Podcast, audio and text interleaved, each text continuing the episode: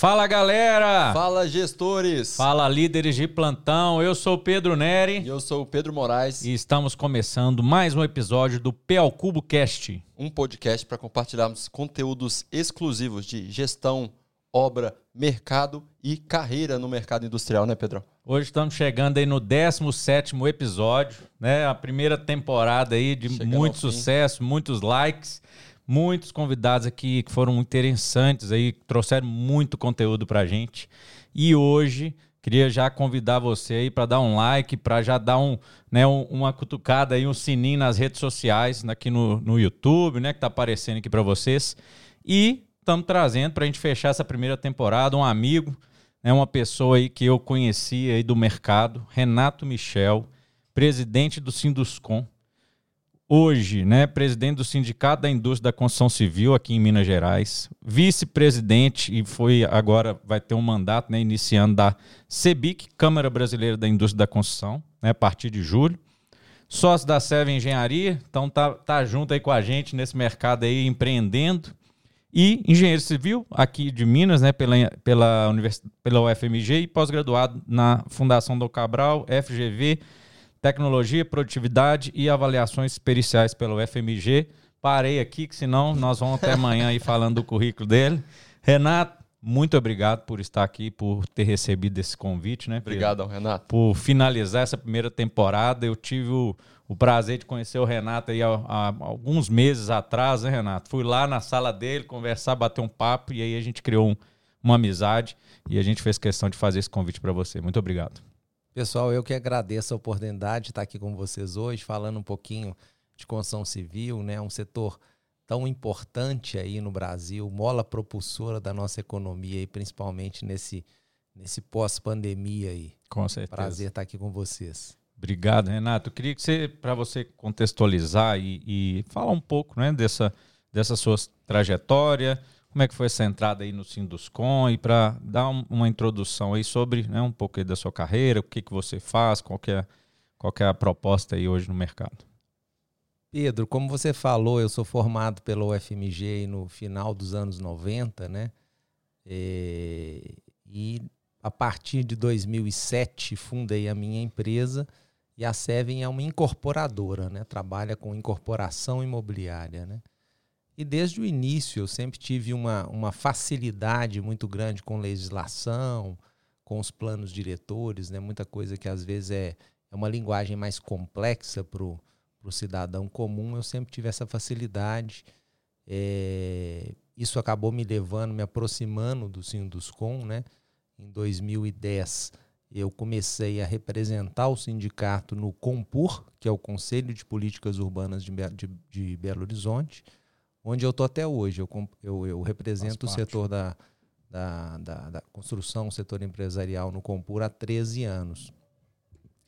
E acho que é, isso foi fundamental aí nessa trajetória dentro do Sinduscom. Né? Comecei na diretoria de projetos por dois mandatos, depois eu fui convidado a assumir a vice-presidência da área imobiliária, que é uma das principais vice-presidências do, do Sinduscom. Fizemos um trabalho é, muito interessante na, na, na, na comissão de, da indústria imobiliária, né, na, nessa vice-presidência. E aí em 2018, né, fui convidado aí pelos meus, pelos meus pares para assumir a presidência do Sinduscom. Estamos aí mais ou menos na metade do nosso mandato. Né. O Sinduscom, até para o pessoal aí que está seguindo a gente, né, a gente participa né, do Sinduscom como PHD. É, ele tem, aí só para contextualizar, ele tem é, alguns braços, né? Um é da, da indústria da construção, é, eu, ou eu, da, da, montagem industrial, não é isso? É, eu, eu, eu, eu falo que o Sinduscom ele é dividido é, em mais ou menos três áreas, né? Áreas fins, vamos dizer assim. É, nós temos mais ou menos 250 associados, sendo que é, uma parte desses associados é ligada ao mercado imobiliário, são construtoras incorporadoras, né? Em Belo Horizonte, a, a gente não tem muito costume de falar do papel da incorporação, porque na maioria das vezes as construtoras também incorporam. Então esse papel fica um pouco é, um pouco misturado na cabeça, principalmente do consumidor final. É, temos um outro setor muito importante que tem crescido muito nos últimos anos, que é exatamente, Pedro, o setor de obras industriais, né? uma comissão que foi fundada é, alguns anos atrás e tem crescido muito dentro do Sinduscom. São aquelas empresas que trabalham é, no setor privado, né? em, em grandes obras industriais. E temos um outro setor que começou mais recentemente, que é a área de loteamentos. Né? A gente fez uma mudança do nosso estatuto há dois anos atrás é, e criamos a vice-presidência de loteamentos. Então temos hoje um grupo grande de loteadoras também é, dentro do Sinduscom. Então essas são as principais áreas meio, as principais, perdão, as áreas fins. E aí temos áreas meios, né, que é a área de materiais, a área de meio ambiente, jurídico, é, né? jurídico, administrativo financeiro, enfim. Mas eu divido as, as 250 empresas associadas do Sinduscom mais ou menos aí nessas três áreas, né? A área pública, né, ela fica no CICEPOT, que é o sindicato da, da construção pesada, que é um sindicato irmão é, nosso que cuida dessa área de, de, de licitações, de obras públicas, obra para governo. Legal.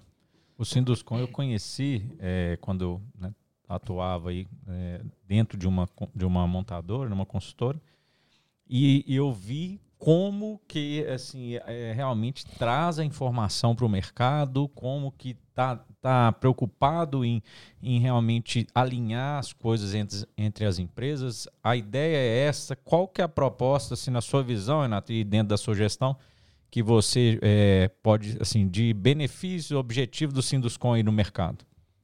O Sinduscom tem uma, uma assessoria técnica muito capacitada, né?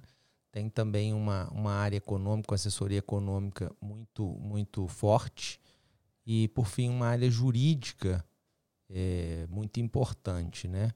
É, eu preciso falar também do CONJUR, né, que é o Conselho Jurídico que a gente criou no, no ano passado. Isso tudo visa dar suporte para as empresas. Eu sempre falo no Sinduscom que a concorrência é da porta para fora. Da porta para dentro. Todo mundo está unido ali. Todo pra... mundo está unido. A gente quer o melhor para o setor e, e, as empresas compreendem isso, né? Muitas vezes você vai ter em, em determinadas comissões empresas que são concorrentes, mas a concorrência está lá fora. Ali dentro a gente está lutando né, por melhoria do mercado, melhoria das condições, de segurança jurídica, coisas que beneficiam o mercado de uma forma geral, de uma forma difusa. A gente não discute casos específicos, pontos específicos. A gente está lutando por melhores legislações, por melhores condições é, de financiamento, mais recursos para o setor da construção. E acho que essa troca de ideias ela é fundamental e as empresas é, que estão no dia a dia do Sinuscom, acho que elas percebem isso, né? Vem valor é, nessa, nessa, nesse network que se cria e também nos diversos relatórios, informações que o, que o Sinduscom traz é, para os seus associados, porque muitas vezes você tem dados disponíveis, mas esses dados têm que ser traduzidos é. em informação, né, para que realmente os gestores possam é, tomar as melhores decisões dentro das empresas. Então, eu acho que isso a gente tem conseguido é, fazer no Sinduscom desde sempre. Né? O Sinduscom é, tem 86 anos, né? eu sou o 17 presidente da entidade. E eu acho assim que durante todo o tempo, toda a vida do Sinduscom, sempre essa foi uma marca registrada é, da entidade. E a gente vem procurando manter isso aí na nossa gestão. Legal. O Renato, e, e hoje na visão é, do Sinduscom, né? Qual o tamanho da indústria da construção de importância não só para Minas aqui, mas para o Brasil? Você disse muito bem no início, né? É uma mola propulsora para o país, né? Como que você tem enxergado isso? A gente está crescendo hoje né, a quantidade de obras e essa importância tem aumentado. O que, que você tem sentido hoje? Olha, é, a gente até fez um estudo recente, que ainda não foi divulgado, né, dos últimos 10 anos da construção. É, infelizmente, a gente percebe que assim a construção, nos últimos anos, ela perdeu participação em relação ao PIB do Brasil, em relação ao PIB da indústria, é, por diversas razões. Né? Mas quando a gente olha um recorte menor né, desse, desse, desse mundo aí é, no período da pandemia, a gente percebe que a, que a construção civil vem se recuperando, Retomando. que ela, ela vem crescendo. Né? Quando a gente fala de emprego, por exemplo, a construção civil, no seu melhor momento, ela chegou a ter 3 milhões e 100 mil trabalhadores no Brasil Quando a gente fala é, esse número, a gente está dizendo CAGED são trabalhadores Sim, com carteira, carteira assinada. assinada. A gente sabe que no nosso setor a gente tem uma informalidade muito grande e, além disso, a gente mobiliza quase 100 setores. Né? Então, quando você fala assim de, de mão de obra induzida, esse número cresce muito. Mas só de trabalhadores diretos já tivemos 3,100 no melhor momento. No início da pandemia, Pedro, a gente estava aí com mais ou menos 1 milhão e 950 mil trabalhadores na construção e encerramos a pandemia com cerca de 2 milhões e meio. Ou seja, nós crescemos aí quase 600 mil é, empregos durante a pandemia, né? Num momento que justamente as empresas estavam demitindo, é, o setor da, da construção estava contratando. É, o setor da construção, a gente, a gente sempre divide ele em, em edificações, né, que é o mercado imobiliário, temos também é, infraestrutura e serviços especializados. Essas são as, as três divisões que o CAGED traz. E esse crescimento foi liderado, sem dúvida nenhuma, pelo setor de edificações. A pandemia, né, com o fato das pessoas terem ficado em casa, fez com que as pessoas é, ressignificassem o valor do imóvel. Então, todo mundo, acho que, deu maior valor à casa própria, né? É, acho que sempre foi importante para a família brasileira, mas naquele momento de pandemia, vamos lembrar que a, é, a, o lar era a única pessoa onde as pessoas podiam tirar sua máscara, onde elas se sentiam realmente é, seguras. né? Mesmo.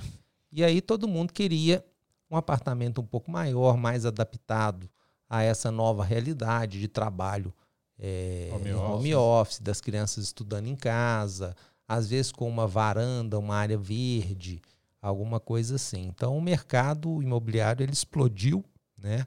É, nós tivemos aí os anos de 2021 foi o melhor ano da história do mercado imobiliário. 22 foi o segundo melhor ano e 20 foi o terceiro. Então, nos três últimos anos, nós tivemos os três melhores anos da indústria imobiliária. E isso impulsionou enormemente né, esse número de empregos. Temos também contribuição do setor de infraestrutura e de serviços especiais, mas assim, é, quem puxou mesmo esse número foi, foi o, o setor de edificações. Né? No Brasil como um todo e aqui em Belo Horizonte a gente tem visto o mesmo fenômeno. Né? Aqui em Belo Horizonte a gente tem um, uma outra situação importante que é a mudança do plano diretor, né, que foi aprovado em 2020 a gente de 20 a 23, durante três anos, passou por uma fase de transição, então isso aqueceu ainda mais o mercado.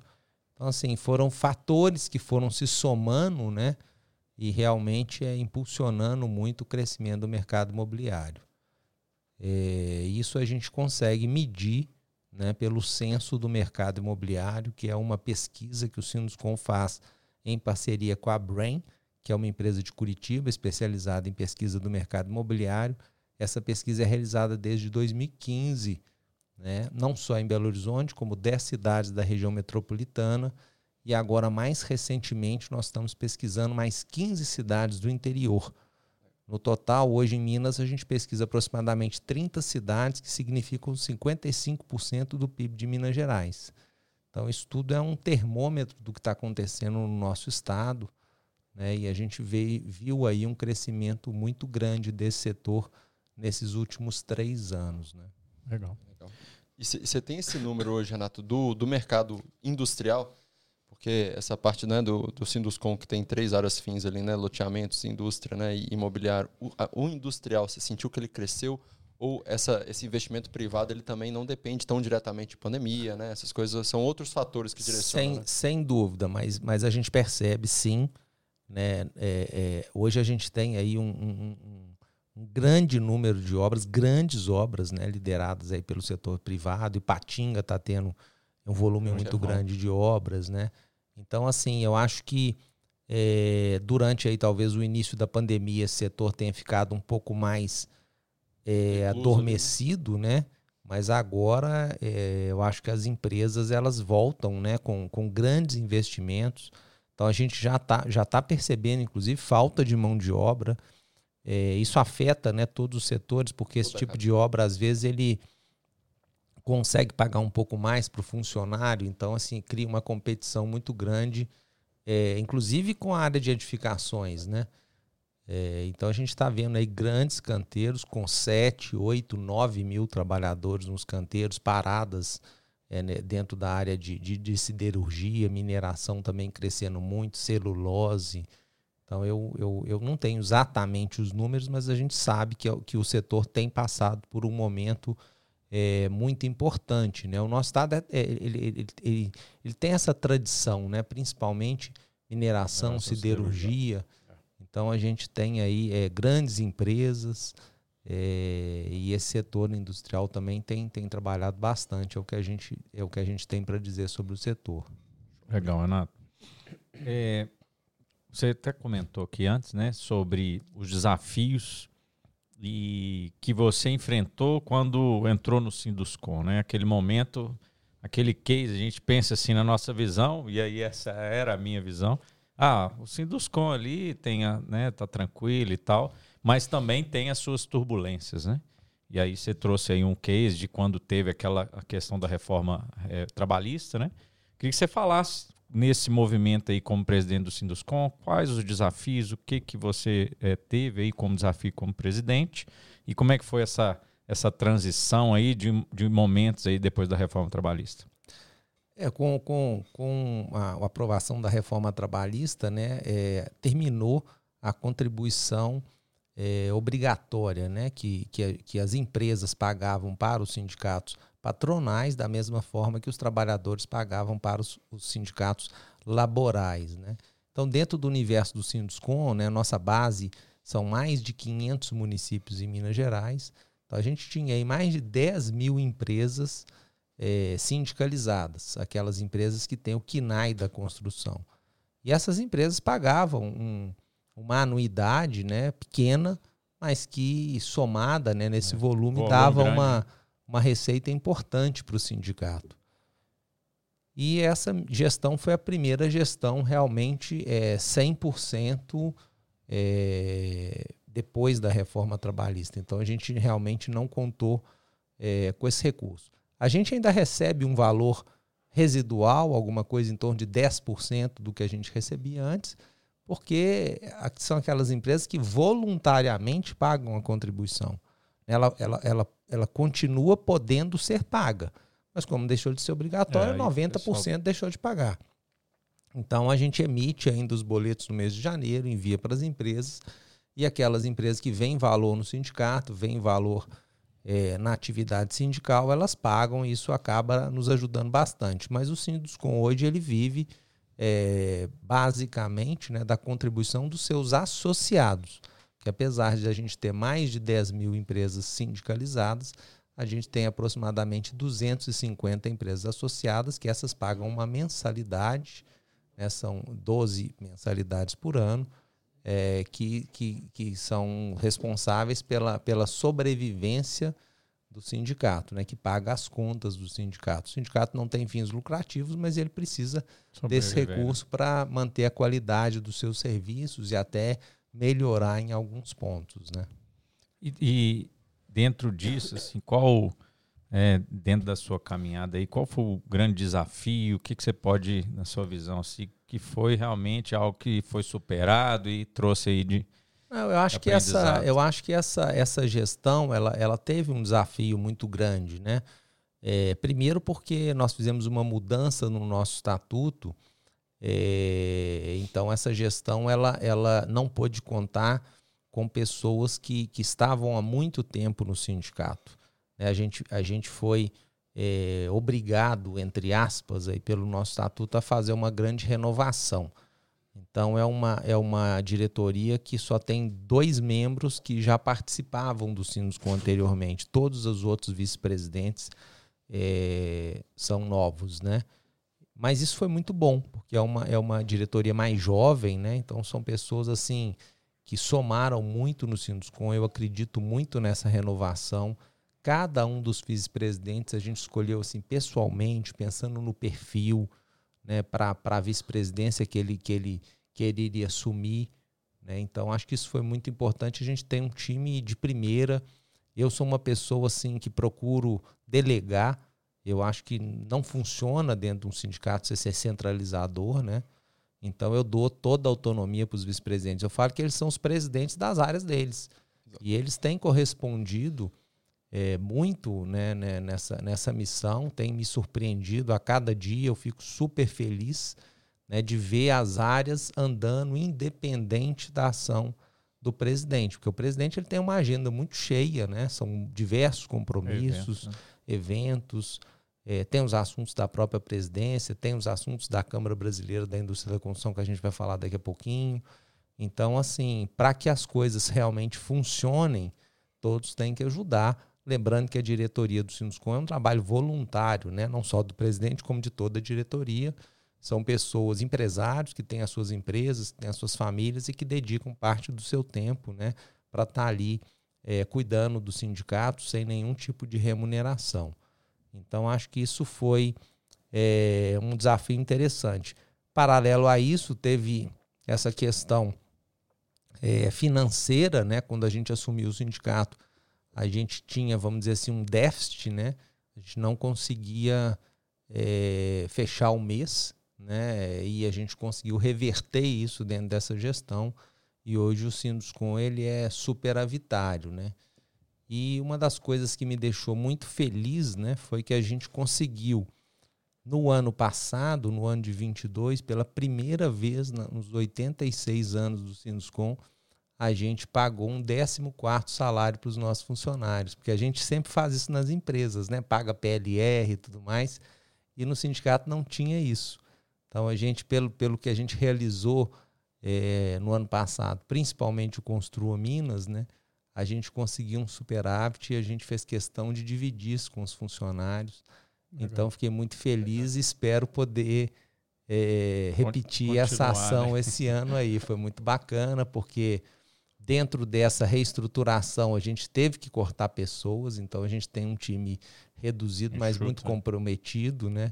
E é importante que esse time esteja satisfeito, esteja trabalhando aí é, com muita alegria, com muita garra para a gente poder entregar o que a gente pretende aí para os nossos associados. Ah, legal. Legal demais, Renato. Eu imagino que viver nesse, na, no, no Sinduscom deve trazer vários insights legais, né? Tanto para o seu negócio como uma visão geral do mercado, né?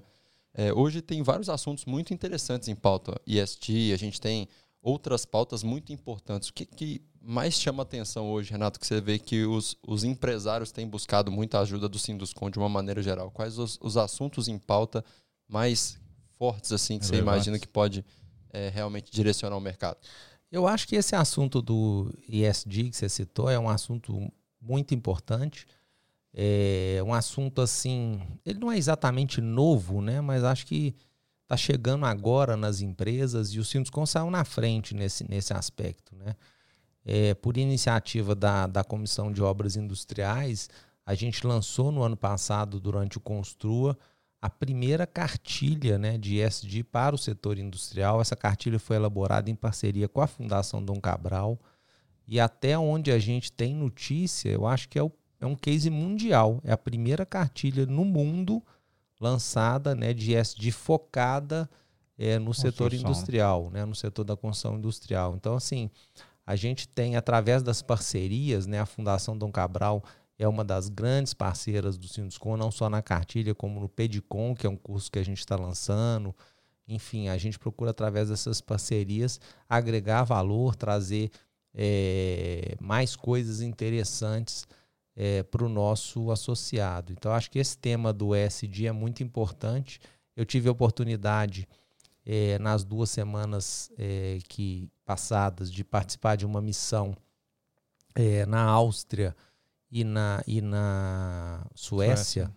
É, su acompanhei, acompanhei nas redes sociais aí. Exatamente. e essa missão ela era sobre é, construção sustentável em madeira, né, que é uma tecnologia nova, está chegando no Brasil. Lá fora também, apesar de ser um pouco mais utilizada, é, também é novidade de alguma forma, né? É, não, não, vamos dizer assim, é, principalmente para os prédios altos, né? ainda, ainda é pouco utilizada, né? um desafio.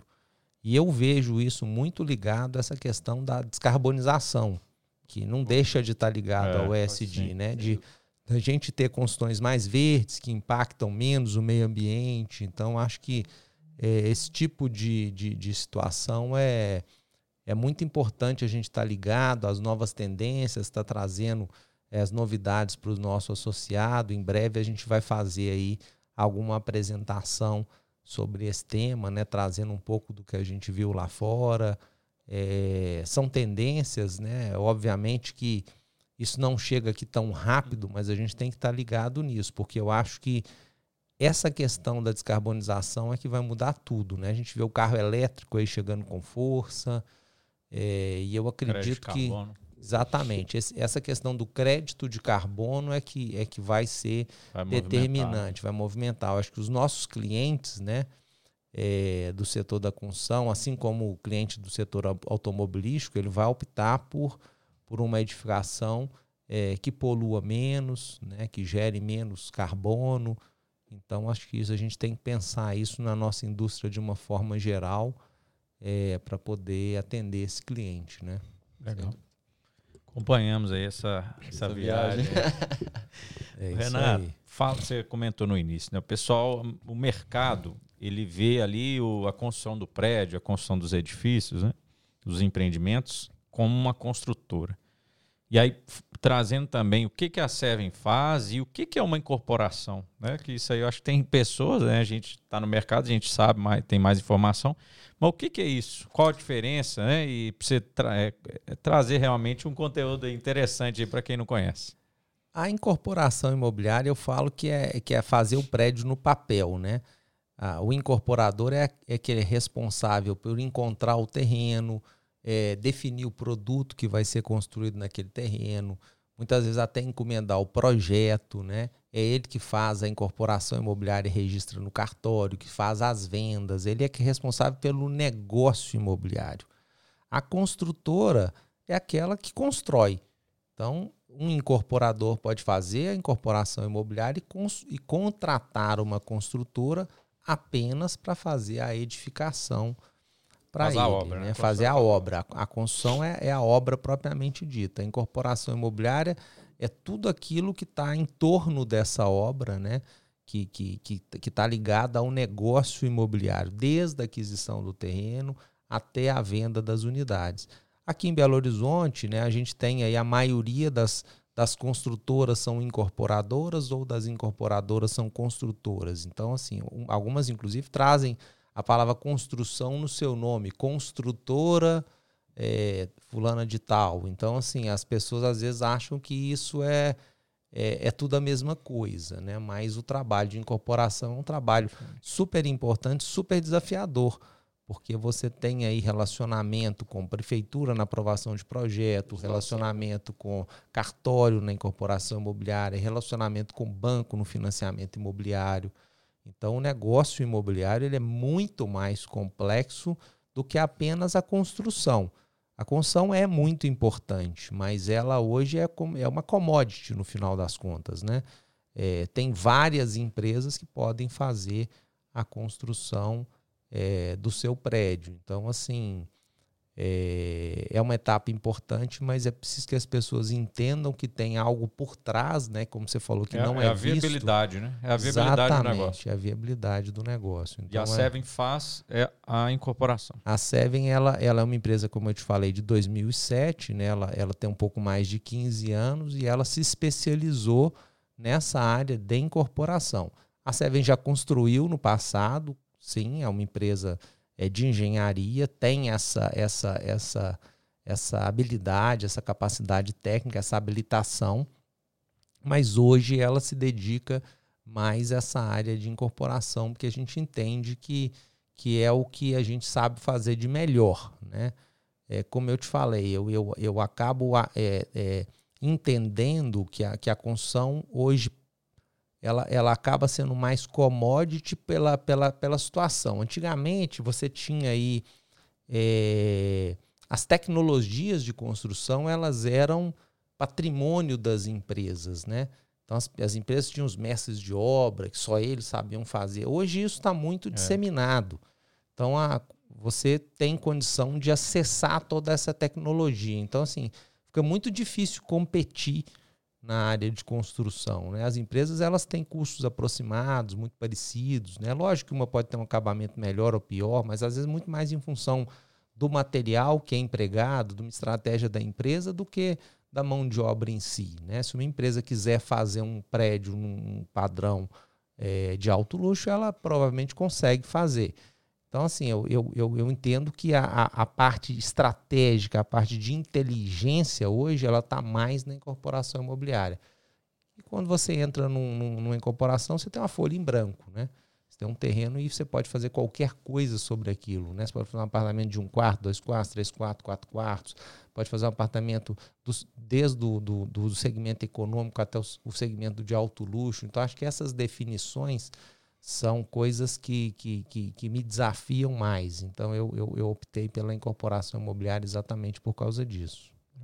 E como que foi para você, Renato, esse início de empreender, de lidar com, com o processo de uma empresa como um todo? Né? Eu vi que vocês premiam, né, tanto no Sinduston e a CEBIC, o melhor CEO né, do, dos últimos anos. E como que foi para você, primeiro, ter essa visão de gestão da empresa como um todo, né? Quais foram os principais desafios? O que, que realmente te tirou da zona de conforto naquele primeiro momento? Eu, eu tive a sorte né, de sair da faculdade e, e, e ingressar nessa área da pós-graduação. Né? Logo que eu, que eu me formei, é, a UFMG estava lançando um, um curso de especialização na área de tecnologia e produtividade. Eu, eu continuei é, nesse curso e, na sequência, fiz um, uma segunda ênfase na área de de avaliações e perícias, né? Isso é uma, uma, uma questão mais técnica. E um pouco depois, em 2001, eu era recém-formado, eu estava em Vitória, trabalhando até no gerenciamento das obras de um hospital lá, e os gestores desse hospital foram fazer um curso é, na Fundação Dom Cabral. A Fundação Dom Cabral tá, fez uma parceria com, com uma empresa lá de Vitória e estava levando é, o curso de gestão de negócios para lá. E aí, como eu tinha muita proximidade com os gestores, pela posição que a gente ocupava, né, eles me convidaram para participar e eu, e eu encarei esse desafio. Então, acho que eu falo assim foi uma sorte muito grande, porque ali eu tive é, uma, uma base muito boa né, é, de estratégia, de contabilidade, de matemática financeira. Né, o curso de gestão de negócios da Fundação é, Dom Cabral um curso de 440 horas, né? São, foi um pouco Bem mais robusto. de um ano de estudo. Então, assim, a gente teve uma base muito boa. Na sequência, um pouco depois, uns dois anos depois, eu fiz o gestão de projetos. Na, aí eu, eu quis experimentar a Fundação Getúlio Vargas, né? O gestão de projetos é ligado é, muito aquelas questões do PMO, né? Eu acabei não, não me certificando, porque eu não tive essa necessidade, mas também tive todas essas noções.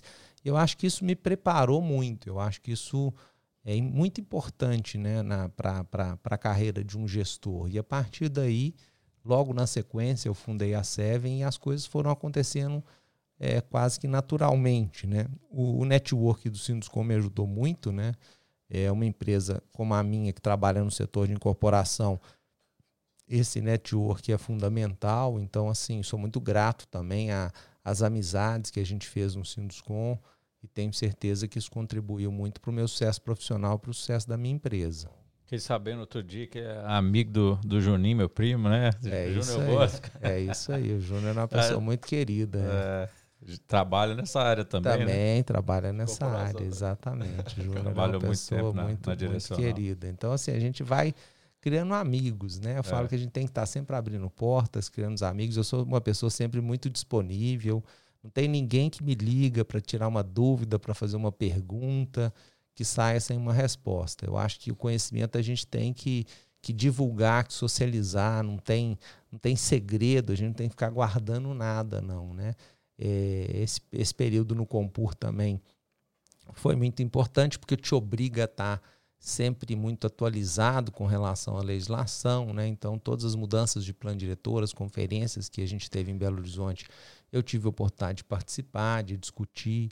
Então, acho que isso também ajuda muito para uma pessoa que atua nessa área é, de incorporação, né? Porque conhecer o território é fundamental para a gente conseguir encontrar as melhores oportunidades, né? Eu falo que a gente trabalha aí é, um pouco abaixo do radar das grandes incorporadoras, né? A gente busca aí negócios que de repente é, não são atrativos, não são atraentes para as grandes incorporadoras, ou porque não são grandes o suficiente né, para que elas possam participar, ou porque são, às vezes, um pouco mais complexos. Né? Tem sempre algum, algum desafio é, maior na aprovação de projetos, um desafio maior na regularização de um terreno. Então, são coisas assim que às vezes precisa de um, de um esforço a mais, né? E a gente consegue ser competitivo nesse tipo de projeto. Porque quem, quem não, não conhece não tem ideia do trabalho que, que é uma incorporação. Porque todo mundo pensa que daqui a pouco sai o prédio ali, está construindo e acabou. Mas o trabalho para você chegar para falar, começa a obra, né, Renato? É por isso que eu falo, sem, sem demérito nenhum, eu sou engenheiro, adoro obra. Mas a obra é muito mais previsível, apesar de ser imprevisível, né? A gente sabe, quem mexe com obra sabe que é, não, não tem, tem um dia igual ao outro. Mas você tem um cronograma que você consegue mais ou menos seguir, você tem uma, Já tem um projeto, uma, uma curva de efetivo ali. que você consegue mais ou menos seguir. E a incorporação não, tem incorporação que você pode fazer em um ano ou em cinco anos. Tem projetos meus que já duraram até mais do que isso, porque os desafios são enormes, né?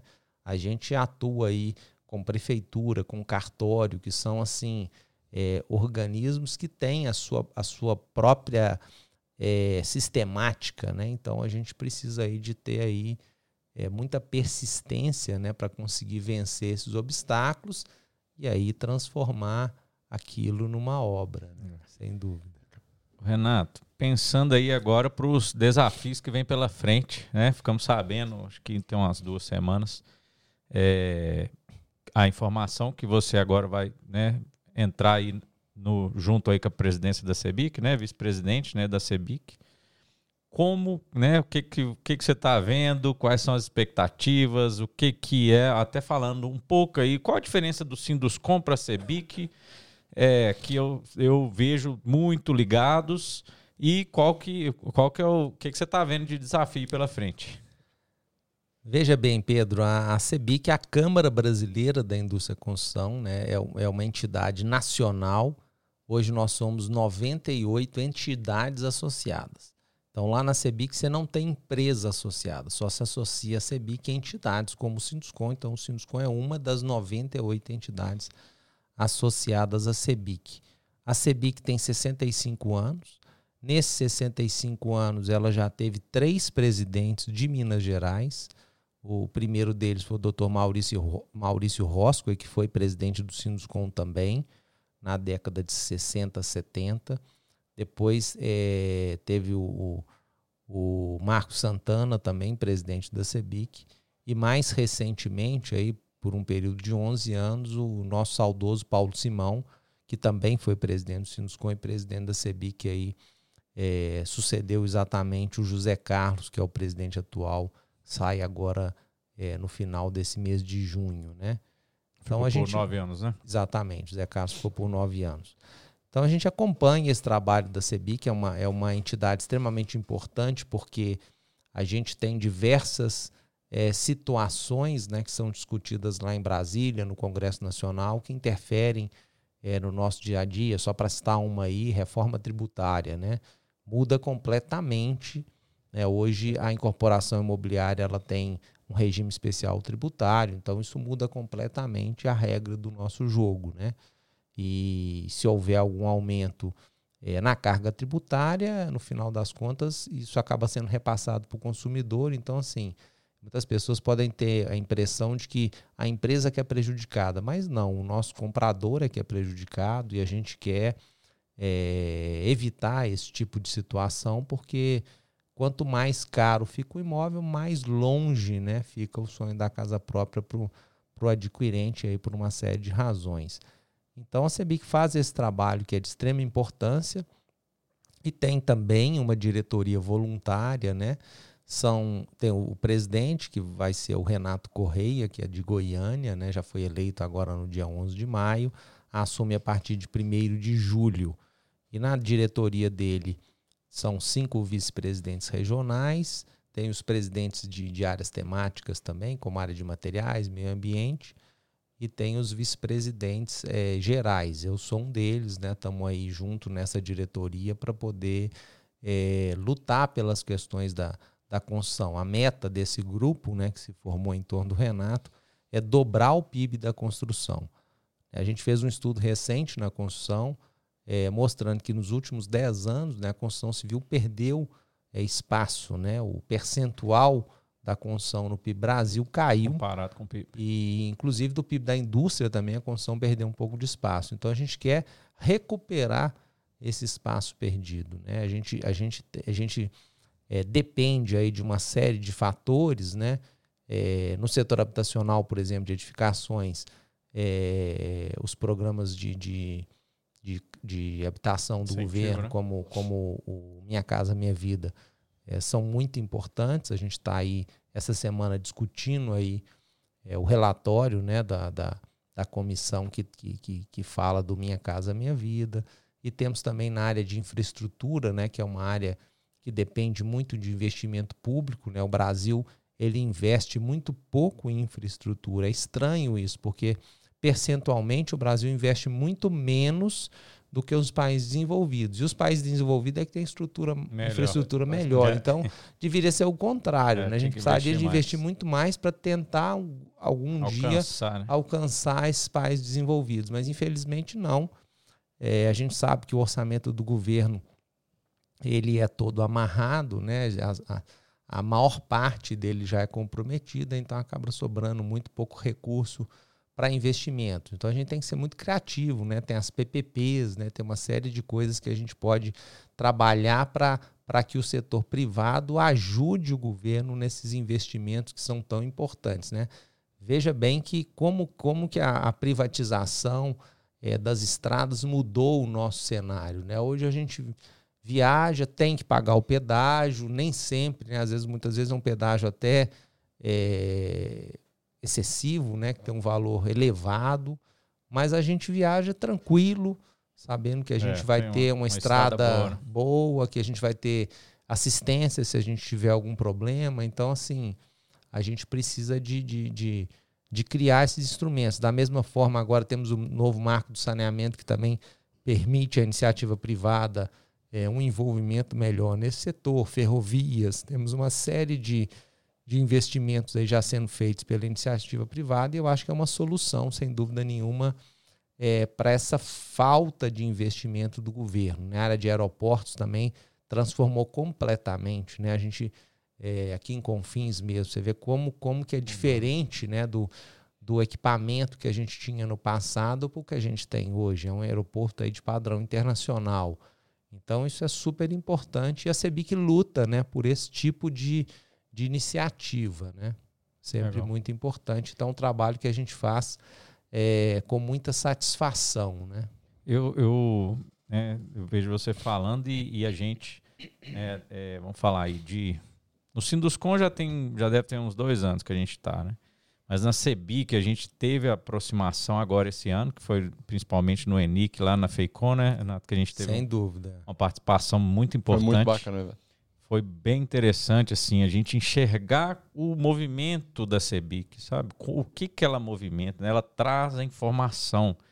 E aí a, é, a gente presente, né, a PHD presente nesse movimento, a gente tem informação que, que é, é difícil a gente buscar, né? Ah, peraí, vou buscar aqui como é que está o, o índice do mercado da construção. Não, chega. Então, vou te falar assim, a, a CEBIC, ela consegue nos auxiliar né, nesse movimento aí onde a gente não tem o, é, como chegar, por exemplo, no Congresso, né, nesses, é, luta pela nossa, pela construção, né, que é o nosso mercado. E, e junto com o Sinduscom aí a gente ter essa informação, realmente é, a gente concorda, viu, Renato? É um, é um movimento muito interessante que se for para falar para as empresas aí, é, façam parte porque não é, não é custo, é realmente é, é informação, é, é você estar é, participando dos movimentos e poder contribuir. Né? Tem os, as. Né, a gente, eu estou aqui, nós estamos aqui com o Renato, que né, é o vice-presidente da, da CEBIC. Pô, Renato, nós estamos com essa demanda aqui, essa dificuldade, e aí leva para um, leva para outro, daqui a pouco uma demanda que é generalizada, que que alguém trouxe e aí a informação vai permeando, né? É exatamente isso. São aquelas, aqueles, aquelas, aqueles interesses difusos que a gente fala, né? que, que beneficiam a toda a cadeia da construção. Então a gente está é, num processo muito interessante, porque além dessa troca de gestão, que já é um momento aí muito fértil, né? Pessoas chegando, novas cabeças, novas, novos pensamentos aí para para repensar né, a CEBIC, a gente também está num, num, movimento de, de planejamento estratégico, né? nós estamos no meio desse planejamento, e a CEBIC exatamente ela elegeu é, quatro pilares para o seu planejamento estratégico. O primeiro deles é a questão da atração de investimentos, né? a gente garantir recurso para as obras, tanto para as obras de edificação, através do FGTS, que é um fundo importante para a habitação de interesse social, como também recursos para as obras é, de infraestrutura, enfim, manter o setor irrigado de recursos para que a gente possa crescer. Segundo ponto aí, pilar estratégico do nosso planejamento estratégico é, é trabalhar ativamente na melhoria da imagem do setor, né? Exatamente mostrar para a sociedade tudo que o setor faz. É, a maioria das pessoas desconhece o setor, desconhece a capacidade de geração de emprego e renda do setor, Verdade. desconhece hoje a, a seriedade como a gente trata a nossa mão de obra, o conforto que a nossa mão de obra tem no canteiro de obras, né, as áreas de vivência. Então as pessoas ficam é, muitas vezes olhando no retrovisor Passado, uma né? construção civil é. lá de trás que hoje já é não já é completamente diferente. O terceiro pilar é a questão da inteligência de mercado, que é isso que você está falando, a gente ter os dados e, e, não só os dados, transformar esses dados em informação, é, mastigar isso né, para o nosso, nosso associado e muitas vezes para o governo mercado, também. Né? Muitas vezes os estudos que a CEBIC é, faz, eles vão subsidiar decisões do Ministério da Economia, do Ministério do Planejamento. Né? A gente leva para eles informações que eles vão poder aproveitar é, nas políticas públicas do país. E, por fim, é, o quarto pilar é a articulação junto ao poder é, público, né? porque a gente tem que ter essa, esse relacionamento com o Congresso, com os nossos deputados, com os nossos senadores em Brasília, para que a gente tenha a formulação aí da melhor legislação possível para que a gente possa é, impulsionar ainda mais o crescimento do país, né? Legal. Excelente. Eu, eu, participei da, da palestra lá no ENIC do Tarcísio de Freitas, né? Do governador do, do Tarcísio. Tarcísio. Foi legal demais, achei muito importante, né? Ele trouxe pontos realmente de do quão é, importante está sendo a iniciativa privada ter esse, essa ligação com a iniciativa com, com o público, poder né? Público. com o poder público, achei fenomenal. E a parte que ele trouxe, né, muito da visão futura, eu acho que era, é essa pergunta que, que eu queria trazer. Você também está sentindo isso hoje, Renato? Está sentindo agora a sua é, perspectiva de futuro, né? Traz que teremos mais obras, os números que vocês apontaram já inicialmente já é, mostram um setor que vai manter esses números de 21, 22, de 20, ou você sente que a gente hoje passa por uma instabilidade que pode afetar um pouco essa base? Veja bem, na área industrial, acredito né, muito no, no, no, nessa, nessa crescente. Eu acho que é uma área que, que, que vem com investimentos robustos. Né? A gente vê muito recurso vindo é, para o país. Minas Gerais, especificamente, tem conseguido atrair muito investimento. A área imobiliária, é, a gente está um pouco preocupado. Nessa semana, a CEBIC divulgou os números do primeiro trimestre. A gente teve uma queda muito grande no número de lançamentos. As vendas continuam boas, mas o lançamento ele reduziu. O que, é que significa isso? A redução no lançamento é o temor do empresário. Muitas vezes o empresário postergando um lançamento, às vezes está pronto para lançar, já aprovou o projeto, já fez a incorporação imobiliária, já cumpriu todo aquele, aquele ritual, né? que a gente falou aqui da incorporação imobiliária para poder fazer o lançamento, mas ele fica inseguro, porque infelizmente a gente está com uma taxa de juros muito alta no país, né, ainda, principalmente com a queda da inflação, o juros real né, num patamar muito alto, isso é, tem du duas, duas vertentes. Né? Pelo lado do, do comprador que quer comprar um imóvel para uso próprio, né, ele tem mais dificuldade, porque ele certamente vai precisar de um financiamento imobiliário e a prestação dele acaba é ficando um pouco mais alta. É, e aí, de duas, uma, ou ele vai acabar comprando um imóvel de, de, de, menor valor, né, para encaixar na renda dele. É, enfim, é, é um pouco mais complicado. Ou ele vai acabar postergando essa compra. E por outro lado, né, o investidor também, aquela pessoa que às vezes compra para locação, que estava andou meio sumido do mercado, mas nos últimos anos voltou aí com muita força, ele também é, fica um pouco mais afastado, porque difícil você competir né, com uma taxa de 13,75, quer dizer, se é Selic, tem banco pagando até acima aí da Selic para aplicação. Né? Então, às vezes a pessoa prefere manter o recurso dela numa renda fixa, sem nenhum tipo de risco. Então, você acha que esses juros elevados ele também traz esse prejuízo para o mercado. Então, mas eu, eu ainda sou otimista. Eu acho que isso tudo são acomodações do mercado. Não vejo ainda nenhuma tendência. Eu acho que é meio um início de um novo governo é, que sempre traz, né, independente do, do, do governo que está tá saindo, do governo que está entrando, sempre gera uma instabilidade. Mas acredito aí com, com com, com esse arcabouço fiscal, como está sendo chamado aí, é, que a gente vai conseguir é, encontrar o melhor caminho, que a reforma tributária também venha é, e dê uma, uma dinâmica interessante, que a gente consiga criar as condições né, para que o Banco Central reduza os juros. Né? Eu acho que não, não, não tem redução de juros na marra, a gente precisa criar essas condições. Aos poucos. Né? É, exatamente, é uma, é uma construção, né? É, não pode ser numa martelada como já foi feito no passado. Então a gente tem que construir essas condições, mas acredito que a gente tem condição no Brasil é, de ter uma taxa de juros aí na faixa de 5%, 6%.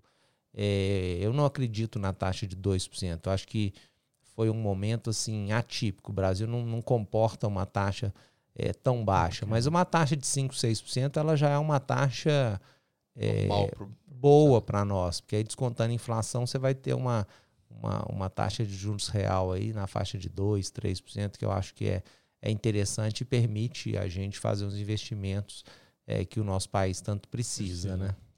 Legal demais, Renato. Nós estamos chegando aqui ao fim do episódio, né? O último, último episódio, último episódio da, da primeira temporada aqui com o Renato.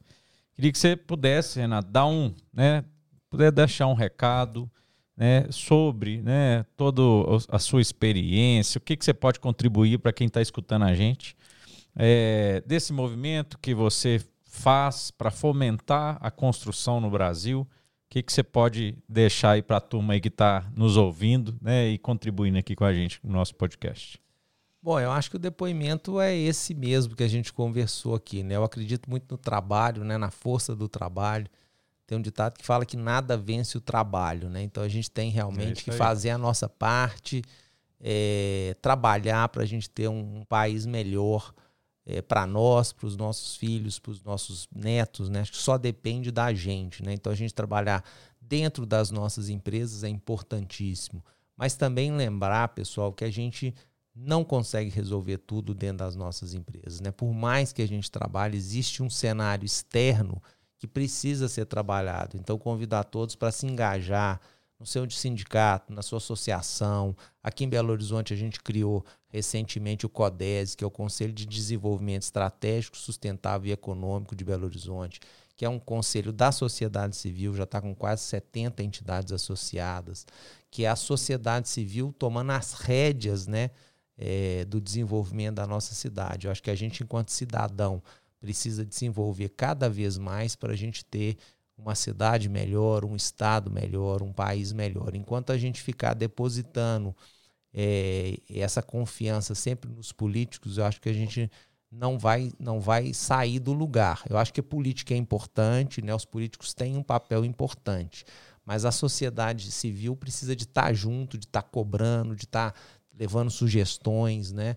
É, para que a gente tenha. É, um bom desenvolvimento das nossas cidades.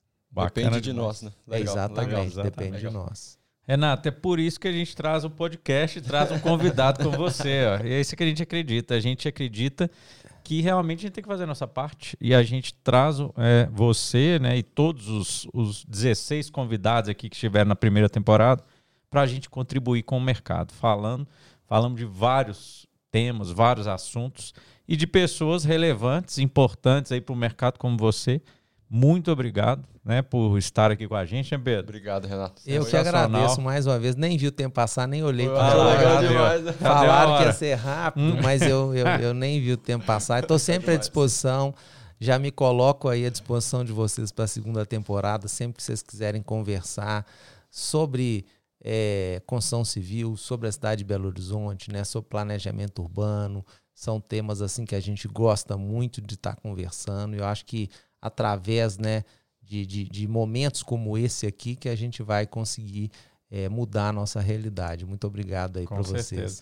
Deixar aqui o, o, brinde aqui, um, ah, te um agradeço nosso. muito aí, vai ser muito útil, né, para as nossas anotações é, aí. isso aí. PhD Engenharia. Sucesso, sucesso aí nesse, nesse novo desafio na CEBIC, né, junto com toda a presidência. Eu sei que vai ser sucesso mesmo, né, com essa proposta que vocês é, estão trazendo contamos muito com isso e, e, vamos torcer e fazer muita força, porque dobrar, dobrar PIB o PIB aí para nós é importante para o mercado. Sem dúvida, não, sem dúvida. Eu acho assim, mas eu falo, pessoal, que dobrar o PIB, assim, nós já estivemos lá. Com certeza. Então é o seguinte, a gente é, sabe é o caminho, não, não é impossível. Nós, é, acho que se a gente nunca tivesse atingido esse patamar, seria um desafio maior. Mas nós já tivemos. Voltar para onde já a estivemos. A gente está querendo dobrar o PIB exatamente para voltar para uma posição que a gente já teve no passado. Exatamente. Então acho que eu, eu acho Importante. que é totalmente possível. É lógico que é uma coisa que tem que ser planejada, precisa de ações, né?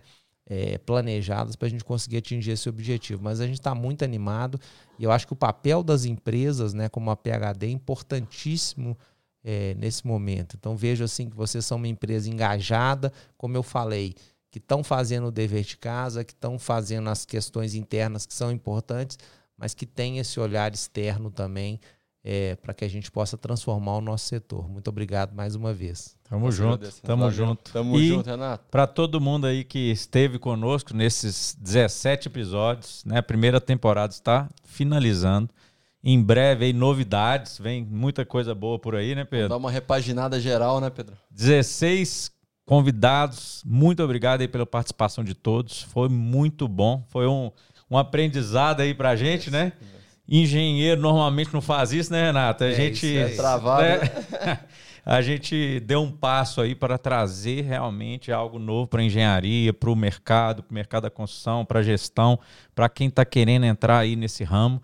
E Siga nossas redes. Tamo junto. Valeu, Pedro. Valeu, Valeu aí, Sidney, Matheus, Ana, Ana, as Anas, para todo, todo mundo aí que contribuiu com esse dessa primeira temporada e todos que estiveram com a gente, que estão aqui seguindo as nossas redes.